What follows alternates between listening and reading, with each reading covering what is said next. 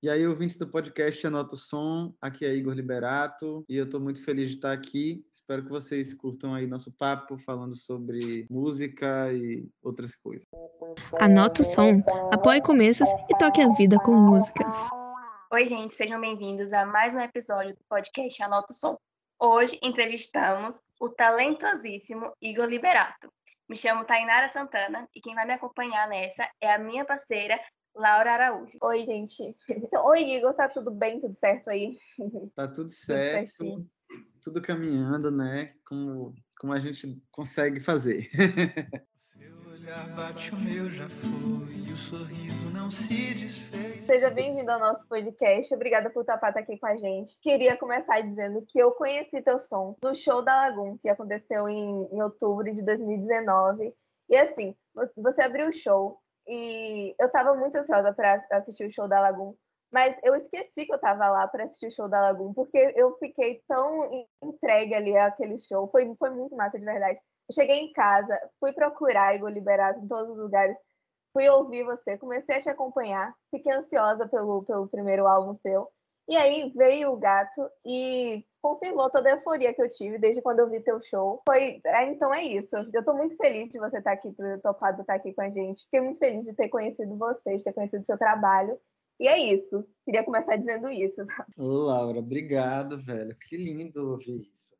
Muito lindo mesmo. Eu sempre vou lembrar desse show com muito carinho. Foi um show que me trouxe de volta para a música e, e, foi realmente muito marcante para mim. Assim, foi um show que teve uma presença muito grande é, em todo esse processo que desenvolveu, né, até chegar no gato. E realmente foi aí que eu voltei a olhar para minha música com mais carinho, com mais atenção para o que eu queria fazer. E realmente, pô, muito lindo ouvir isso que você está falando, porque me me dá a certeza, né, de que valeu a pena ter voltado e que realmente esse show foi especial, confirmou. confirmou. Ai, foi demais. Foi ele, esse show marcou a sua volta nos palcos, né, a sua volta para a música. Foi, eu recebi o convite de uns amigos que já tinha trabalhado antes e estavam produzindo o show da Lagoon. É, eles tinham já um contato com a Lagoon, o pessoal da Lagoon já sabia quem era eu através de Dino, que é um amigo nosso em comum. E, e aí esse meu amigo me chamou para abrir o show. Só que eu não tava com nenhuma banda em atividade no momento, e aí eu falei para ele, falei assim, olha, beleza, adoraria fazer o show, mas não tô tocando. E aí ele me disse, não, a gente só quer que você toque do jeito que você quiser. Não precisa ter o nome da sua banda, você pode tocar com seu nome, com o nome que você inventar, o repertório que você quiser. A gente confia totalmente em você e quer que você faça um show livre, né, do jeito que você achar melhor. E aí foi isso. O, esse convite veio no dia do meu aniversário e foi lindo, assim, porque realmente essa confiança não é uma confiança que você normalmente vê. É, então foi já especial de cara por causa disso, já era especial pela Lagoon, porque eu sempre gostei de Lagoon desde que eu conheci. E aí o show foi feito assim. Eu montei uma banda para esse show, montei um repertório para esse show, e daí foram surgindo outras coisas. Ai, que massa, que bom que rolou, né? Então, a gente fez esse começo, eu escolhi fazer esse começo assim ao contrário, mas agora, para quem está ouvindo, eu queria que você se apresentasse melhor. Certo. É, eu sou Igor Liberato, meu nome é Igor Liberato mesmo. Tem pessoas que perguntam né, se Liberato é de fato meu sobrenome, e é. é eu sempre gostei de música, comecei a, a tocar quando era criança ainda mas demorou para eu entender que música poderia ser uma profissão, um ofício, porque eu nunca tive um, uma pessoa tão próxima que vivia de música, digamos assim. E aí isso começou através das bandas que eu participei, e aí conheci uma pessoa, conheci a outra pessoa que que estava mais inserida na música mesmo. E quando eu voltei para Salvador, porque eu morei um tempo em Brasília na minha adolescência, aí eu montei uma banda que que me fez enxergar que era possível seguir a música como uma, uma, carreira, né? E aí, enfim, segui por essa banda por um tempo, depois montei outra, depois montei outra, mas assim, não foram coisas que deram errado, foram coisas que deram certo até o momento que a gente decidiu não seguir mais com isso, sabe? E eu fiquei super feliz com todos esses momentos que eu já vivi. Aí parei um tempo de, de tocar, que foi né, logo antes dessa época, desse show que a gente falou agora. E parei para investir um pouco mais na parte visual, porque eu também sou artista artista visual, né? Sou cenógrafo, arquiteto, designer. Então, parei um tempo para seguir um pouco com isso, me dedicar mais. E aí, dentro desse turbilhão aí de trabalhos e, e eventos, shows, rolou esse convite para tocar com a Lagoon. E aí, depois disso, foram surgindo outros convites, enfim, até o momento que eu decidi fazer o, o disco.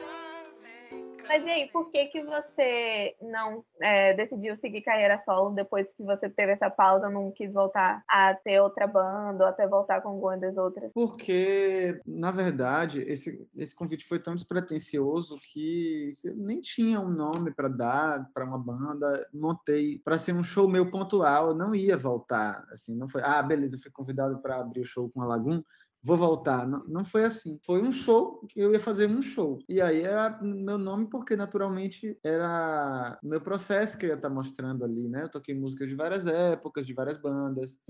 Toquei pouquíssimos covers, mas foram assim, principalmente músicas minhas mesmo que eu gosto, que eu me identifico e ganhou meu nome. Aí depois disso, eu fui convidado para fazer alguns shows e aí segui com a mesma formação, mesmo repertório que eu fiz com esse show da Lagoon, até o momento que eu falei assim, não, peraí, é, isso está virando uma carreira.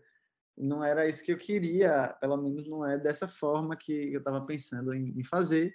E aí eu resolvi me recolher um tempo para produzir músicas, para fazer esses shows, né? E aí, aí foi isso. Aí quando eu comecei a produzir, eu fui indo bem devagarzinho e tal. Aí começou a pandemia, aí não ia ter mais show. Aí eu precisei me virar, me entender o que é que eram aquelas músicas ali que eu estava gostando de fazer, que já eram músicas minhas e músicas que ao mesmo tempo que eu produzia eu ia compondo outras, tudo mais. Só que como eu nunca fui um produtor musical, eu ia mandando para vários amigos, perguntando o que, é que eles achavam, pedindo dica, e ajeitando coisas e tal. E aí, em algum momento, um deles falou assim: "Rapaz, isso é um disco. Grave um disco. A gente está no meio da pandemia, está em casa, tem os equipamentos aí para gravar. Grave um disco". E aí, pronto. Aí depois desse dessa chave que virou, eu comecei a entender que isso era um disco, comecei a pensar nas coisas e foi daí que saiu o gato. Foi daí que saiu o gato. Achei ótimo. Mas assim, é, você já contou um pouquinho, mas como é que foi esse o processo de criação dele e o que que o que, que você achou que foi essencial para a produção do gato? Tempo. Tempo foi a palavra que que mais me apareceu assim. E acho que foi a grande diferença desse processo para os outros processos de, de outras bandas que eu tive. Porque é muito louco isso. Quando você começa realmente a, a entrar como um artista, vão surgindo muitas demandas que você precisa dar conta, sendo um artista independente, para que o todo flua, né?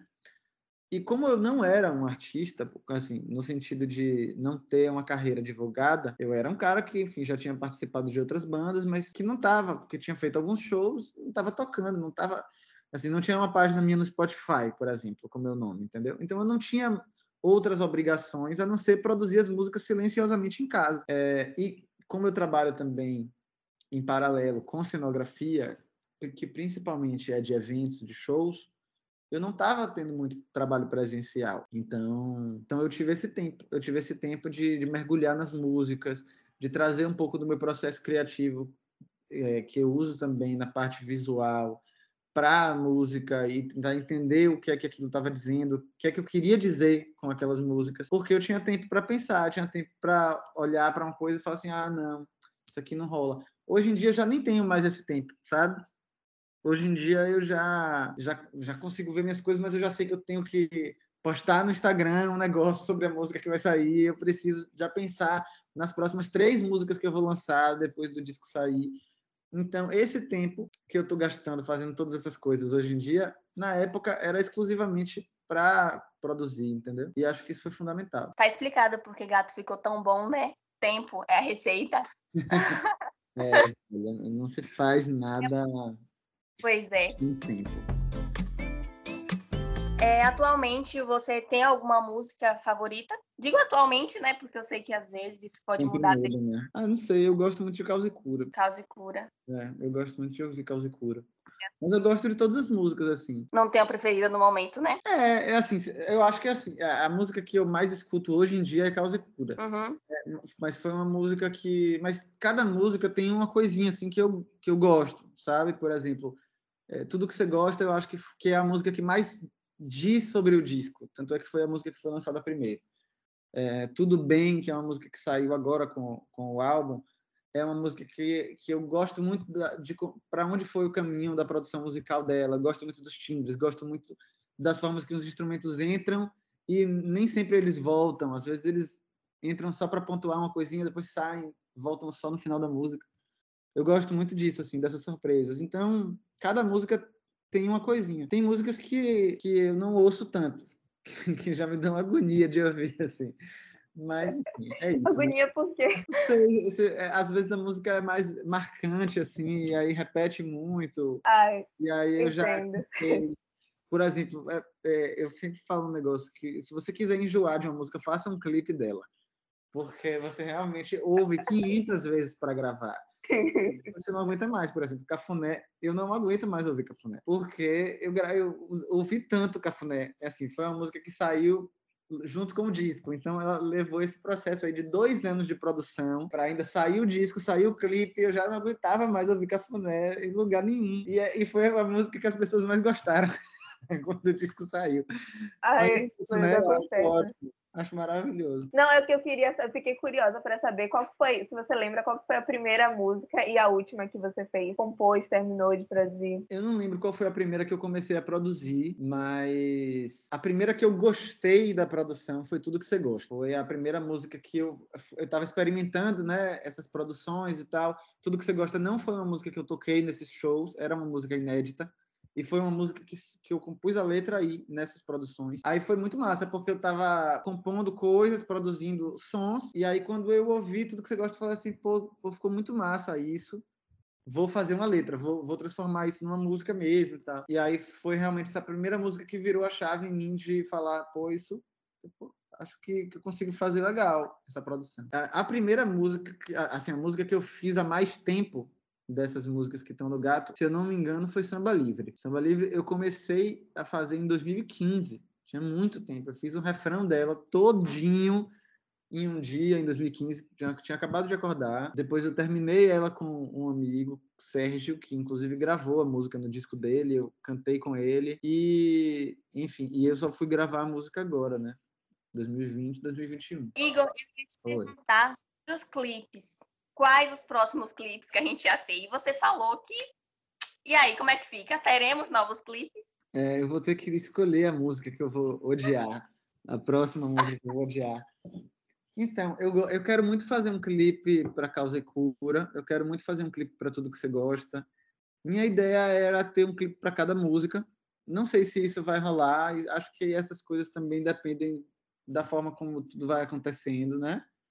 Também não tenho pressa de fazer agora. Eu acho que o, o formato do disco ainda é um formato que eu prezo muito, mas as pessoas consomem as músicas em formato de single, né? Então, eu já lancei algumas músicas antes do disco sair, mas quero que, que daqui para frente eu consiga dar, assim, medir essa atenção que eu estou dando para cada música através dos clipes. Então, ah, agora eu vou dar mais atenção para para Eu Te Quero. Então, beleza, eu vou gravar um clipe para Eu Te Quero, vou começar a falar mais sobre essa música.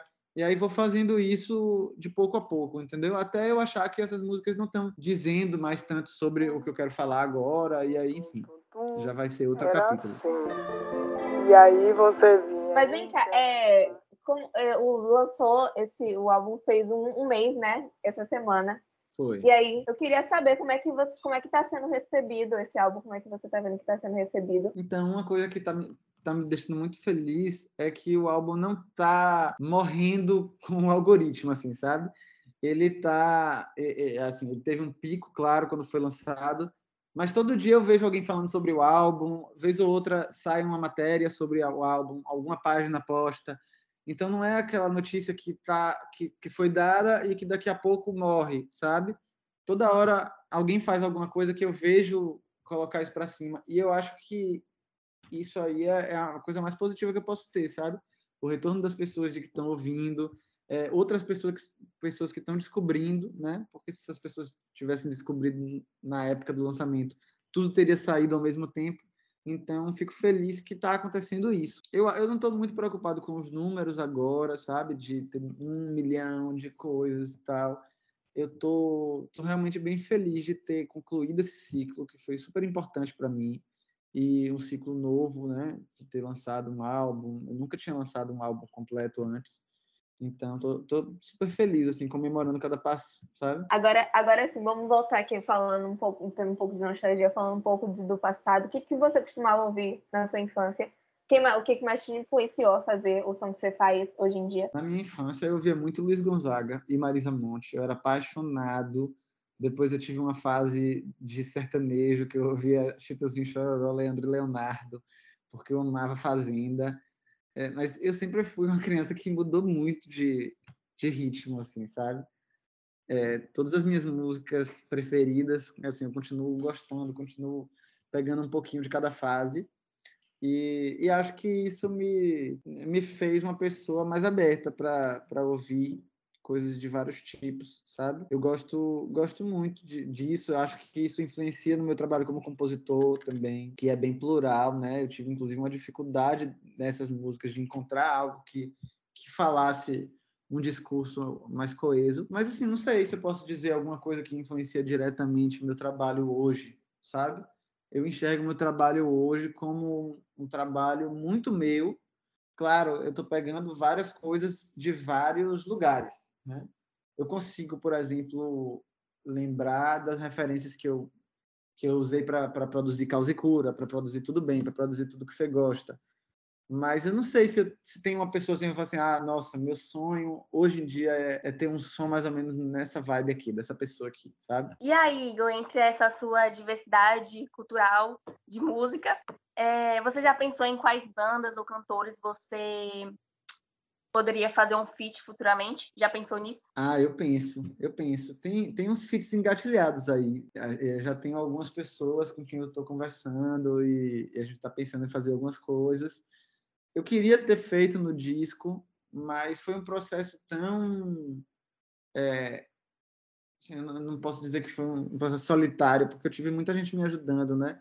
Mas de fato foi um processo que eu estava sozinho em casa, então a logística de chamar alguém para cantar comigo envolvia essa pessoa sair de onde ela estava para ir no estúdio, no meio da pandemia, é, enfim. Então eu acho que, que isso contribuiu para o disco não ter nenhuma participação, apesar de ter sim participação de vários músicos que foram convidados. Ângelo Canja gravou guitarra, acho que foi em três músicas, João Almi que é um violonista e cantor também, é, participou de duas músicas. Então, assim, eu tive colaborações, mas agora que provavelmente vão vir novas músicas com pessoas cantando, com composições que eu dividi com algumas pessoas, tudo mais. Não posso falar os nomes ainda, mas vai rolar.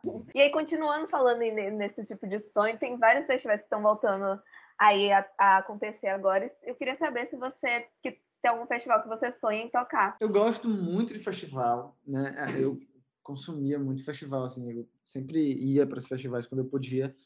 É... Eu, eu toquei no Festival Novíssimos, né? Que é um braço do Sangue Novo, no agora durante a pandemia, acho que foi em março ou abril. E foi muito massa, foi um festival ainda virtual, né? Mas quero muito tocar nos festivais, tanto no festival daqui, né, quanto em festivais fora daqui, mas não tenho uma preferência por, por algum específico, não. Eu topo. Sabe o que eu tenho muita vontade de tocar de dia? Tem uns festivais que são lindos, assim, no Lola mesmo, que começa de tarde, e aí tem aqueles artistas tocando aquele solzão batendo, sabe? Eu acho isso maravilhoso. Meu sonho é tocar num clima desses, assim. E nunca rolou, assim, acho que eu nunca fiz um festival, assim, de dia para várias pessoas, né? Então, acho que se eu fosse dizer, seria mais esse clima do que um festival em si. Ai, olha aí, que massa, mas pode rolar. Um negocinho de a céu aberto, eu acho massa também. É, é maravilhoso. Vem cá, uma coisinha que a gente a gente estava falando antes, a gente estava falando de, de qual que, que você escutou na infância, o que, que você anda escutando atualmente? Atualmente, poxa, é... eu tenho escutado muito uma banda chamada De Marias, que é uma banda, uma banda gringa, na verdade eu acho que é um projeto solo de um, era um projeto solo de uma menina que se chama Maria, e aí chamou uma galera, ficou uma banda, né? É, tava escutando esses dias o disco que Jorge do Peixe, que é vocalista do Nação Zumbi, gravou de Luiz Gonzaga. Eu adorei esse disco. Tava ouvindo muito também esses dias a, as atrações do Afropunk, que, que rolou aqui, né? O Afropunk Bahia, e eu tava, eu tava criando o cenário, né? Junto com a, a equipe que trabalha comigo e tal, a empresa que eu faço parte.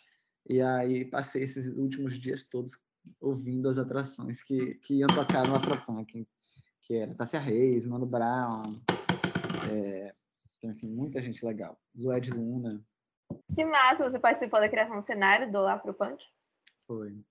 Nossa, ficou lindo. Eu vi, eu vi várias fotos. Nossa, eu fiquei apaixonada por, pelo, por toda a estrutura que eles montaram lá. Ficou muito lindo. Obrigado, obrigado. Ficou lindo mesmo, fiquei super orgulhoso. Que massa que você faz esses, esses todos os tipos de trabalho que acabam te ajudando a construir todo o trabalho do Igor Liberato, né?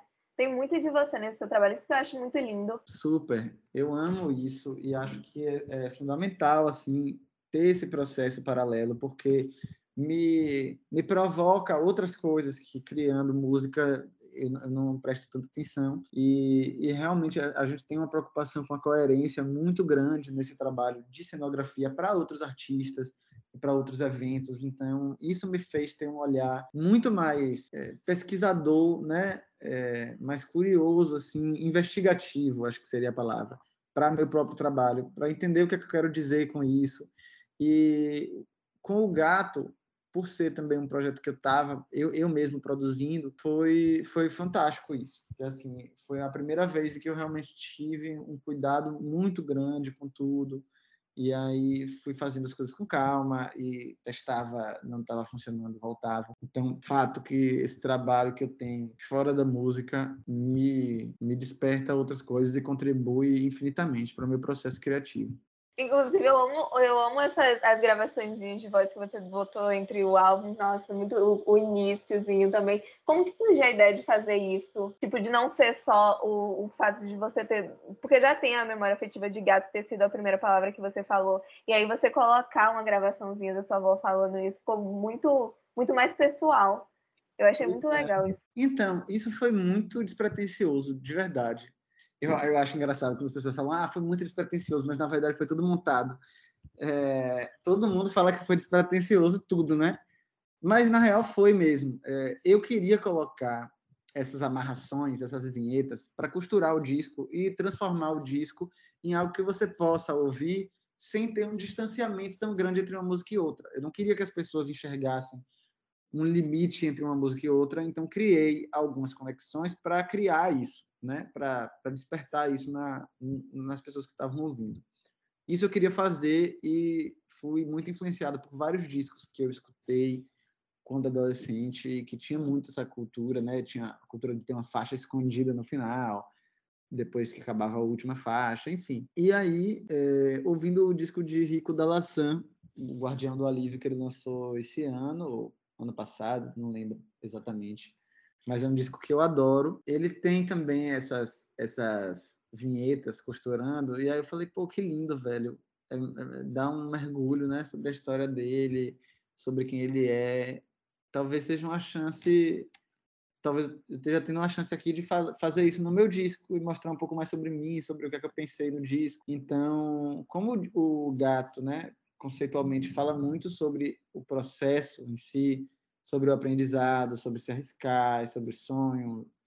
Eu queria mostrar tanto essa história, né, quanto músicas que não iam rolar e acabaram rolando, assim, é, ou que iam rolar e acabaram não rolando. Por exemplo, aquela música que eu, que eu canto, né, que é Vivo sem saber onde chegar. Eu terminei essa música depois, mas aí eu coloquei esse trechinho que foi de quando eu tive a ideia da música. Então, é uma coisa que está ali, que faz parte do aprendizado, mas que não necessariamente você sabe onde aquilo vai dar. E aí eu queria colocar isso. Com a história, eu queria trazer alguma coisa que, que mostrasse que o gato não era um, um autoelogio, que o disco não era para dizer né, que eu era gato ou qualquer coisa assim. E, e aí tinha essa música que minha avó cantava para mim quando eu era criança, quando ela me levava para ver esse quadro do gato. E aí eu mandei um áudio para ela, falei assim: "Ah, pô, vó, como era aquela música que você cantava e tal, aquele tum tum tum?". Mas não perguntei da história, perguntei só da música. E aí ela me mandou aquele áudio. Entendeu? Aí quando ela me mandou o áudio, falou assim: "Ah, você não podia brincar isso comigo, né? Agora eu vou ter que botar isso na, na abertura do, do CD". Aí foi isso que eu fiz. Então foi, foi por isso que foi despretensioso. Assim. Eu queria colocar alguma coisa, mas essa história dela eu nem tinha pensado em fazer. Mas ficou lindo. Ai, caramba, que legal, adorei. Eu adoro quando essas coisas acontecem assim, despretensiosamente, e aí acaba que dá tão certo, tipo, não poderia ter dado mais certo. Igor, no Anota, a gente gosta de indicar música, né? E a gente, aproveitando isso, a gente queria saber se você tem alguma música ou artista em mente para nos indicar, alguém que você escute e acha que merece mais reconhecimento, que está no início de carreira aí, um artista independente que nem você. Ah, então, é, tem vários artistas que eu gosto né, e tenho ouvido. Eu estou viciado em duas músicas agora. É, uma é Erro, de Lued Luna, e a outra é Salve Linda Canção, Sem Esperança, de Luiz Melodia. É, são duas músicas que eu, que eu adoro e tenho ouvido muito esses dias. E de novos artistas, ah, tem vários, velho. Tem tanto artista aqui, tem a Flerte Flamingo, de Salvador, tem, tem Eu Sou Tonho, que é um, um amigo querido que mora no Rio, mas ele é de Maceió. É, tem Raquel Reis, tem Jaume, tem Ângelo Canja, tem muita gente massa. Então, Igor, finalizando aqui as nossas perguntinhas, eu queria saber que recado que você quer deixar para quem está indo escutar o gato agora. Ouça de manhã. Nossa, sim. Eu, eu, eu, sinto muito que eu tô, tipo, que eu tenho que estar tá fazendo um café na hora de tomar isso. Eu faço café ouvindo esse álbum e faz todo sentido do mundo. E aí parece que eu tô, sei lá, pedindo energia para o dia ser um dia bom. É, faz, faz todo sentido do mundo. Esse álbum com manhã uma manhãzinha de sol, faz todo sentido. É um ótimo recado, um recado direto. Eu acho que tem tudo a ver também. E eu queria ter feito o álbum todo de manhã, né? Eu queria ter produzido o álbum todo durante as manhãs. Acabou não rolando, né? Mas eu acho que eu consegui trazer esse clima, acho que eu consegui trazer essa atmosfera que eu queria, solar, de um dia nascendo, dessa esperança, né? De que você não sabe o que vai ser o dia mas você já espera que seja o melhor. Então acho que o disco fala um pouco sobre isso.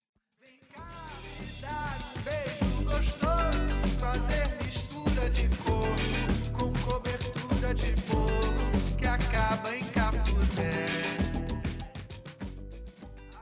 Ah, Igor, eu tô feliz que você aceitou estar aqui. Eu gostei muito desse papo que a gente teve. Foi muito legal. Foi um prazer te receber aqui. Espero que você volte mais vezes. Desejo tudo de bom para você e para o gato. gato que cresça mais. Obrigado demais. Estou super feliz de estar aqui também. Adoro estar falando sobre as músicas e sobre o gato. Obrigado pelo espaço. Estou super feliz. Contem comigo sempre aí. Que precisarem de alguma coisa, quiserem trocar ideia, estou por aqui. Então é isso, gente. Não se esqueçam de acompanhar o Igor nas redes sociais. No Instagram, arroba Igor Liberato Igor. No Twitter, tudo Liberato. Inclusive, acho genial esse, esse user. Muito bom. E não deixem de ouvir o disco Gato na sua plataforma digital preferida. Então, gente, vamos terminando mais um episódio do podcast Anota o Som. Gostaria de agradecer a vocês que escutaram a gente mais uma vez e ao nosso segundo convidado, Igor Liberato. Esse podcast foi produzido por Laura Araújo e Tainara Santana. Edição de Danilo Isaac. E não esqueçam de seguir o Anota nas redes sociais, arroba Som no Instagram e no Twitter e se você quiser indicar o seu artista ou banda preferida, manda um e-mail pra gente no anotson@gmail.com. Tá